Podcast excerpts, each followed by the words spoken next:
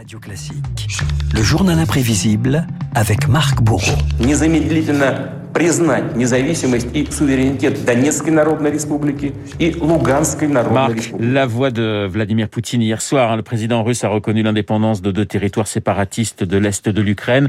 Poutine place de nouveau ses pions en Ukraine. La première fois, c'était il y a huit ans, l'annexion de la Crimée, un événement qui éclaire la situation actuelle. Це не вступ України в Європейський Союз. Et tout démarre par cet homme, Renaud Viktor Yanukovych, le président de l'Ukraine. En 2013, il dirige son pays d'une main de fer, crée un séisme.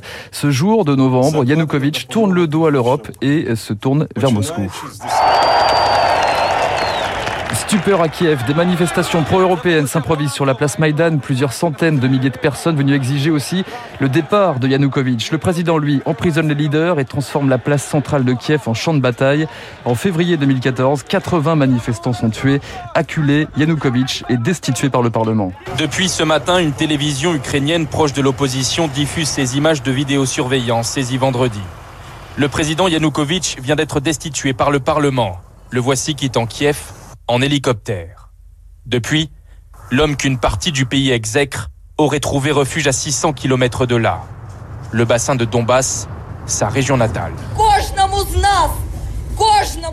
Image forte, place Maïdan, sur son fauteuil roulant, tout juste sorti de prison, Lulia Timochenko, l'égérie de Maïdan, salue les héros de l'Ukraine, un pays nouveau et libre, mais la révolution disloque déjà le pays. Si Kiev regarde vers l'Europe, le sud-est, russophone et notamment la Crimée, en appel à Moscou, la Crimée et son débouché sur les mers chaudes, c'est un territoire stratégique, et pour le Kremlin, l'instabilité ukrainienne est une occasion en or pour reconquérir l'ancienne capitale de l'Empire russe.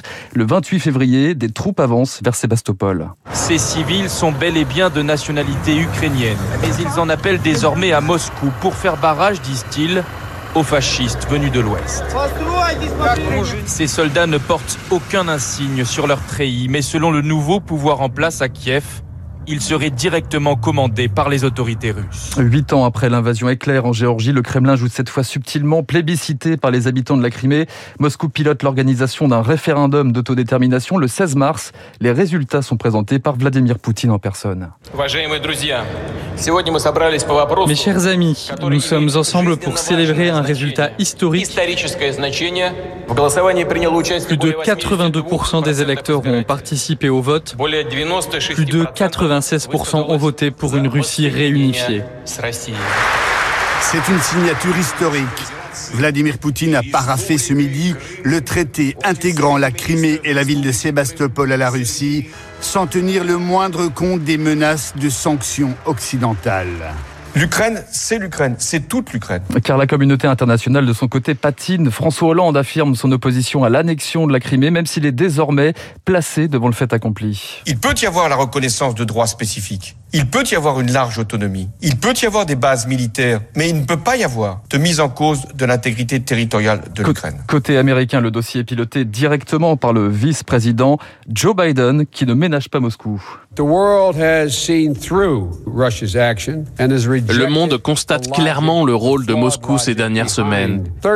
13 des 15 pays membres du Conseil de sécurité de l'ONU ont condamné ce référendum et sa légitimité, même la Chine. Aujourd'hui, la Russie est seule, nue devant le reste du monde. Mais les mots forts ne font pas plier le Kremlin. Les observateurs européens accueillis en Crimée se rendent à l'évidence. La vie quotidienne a déjà changé. Sébastopol Renault est réglé sur le fuseau horaire de Moscou et la Russie distribue déjà ses passeports. La russification est en route inéluctable. Nous sommes en Russie et désormais citoyens russes. Nous n'avons pas besoin d'un passeport ukrainien. Nous changeons de nationalité avec plaisir. Mon enfant a besoin aussi de son passeport. Ces soldats ukrainiens s'apprêtent à quitter leur base, résignés et abattus. C'est comme ça. C'est humiliant pour tout le monde. Impuissants, les Occidentaux signent alors les accords de Minsk qui entérinent le nouveau tracé des frontières. Vladimir Poutine s'érige désormais en grand vainqueur de cette guerre éclair. Aujourd'hui, l'hystérie doit cesser. La rhétorique de la guerre froide doit être rejetée. Je m'adresse aux Ukrainiens. Je vous comprends sincèrement. Je ne veux pas offenser votre nationalisme. Mais la Crimée est désormais notre territoire et ce territoire stratégique doit avoir une forte souveraineté qui ne peut pas être autre chose que russe. Le 6 juin 2014, le jour des commémorations du débarquement en Normandie, c'est le premier face-à-face. Barack Obama et Vladimir Poutine se regardent par écran interposé.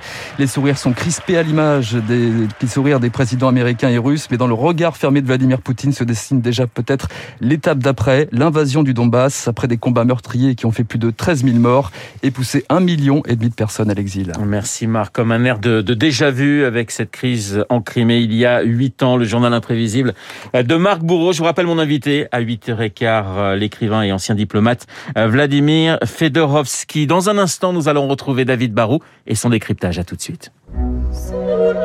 Vous écoutez Radio Classique. Avec la gestion Carmignac, donnez un temps d'avance à votre épargne.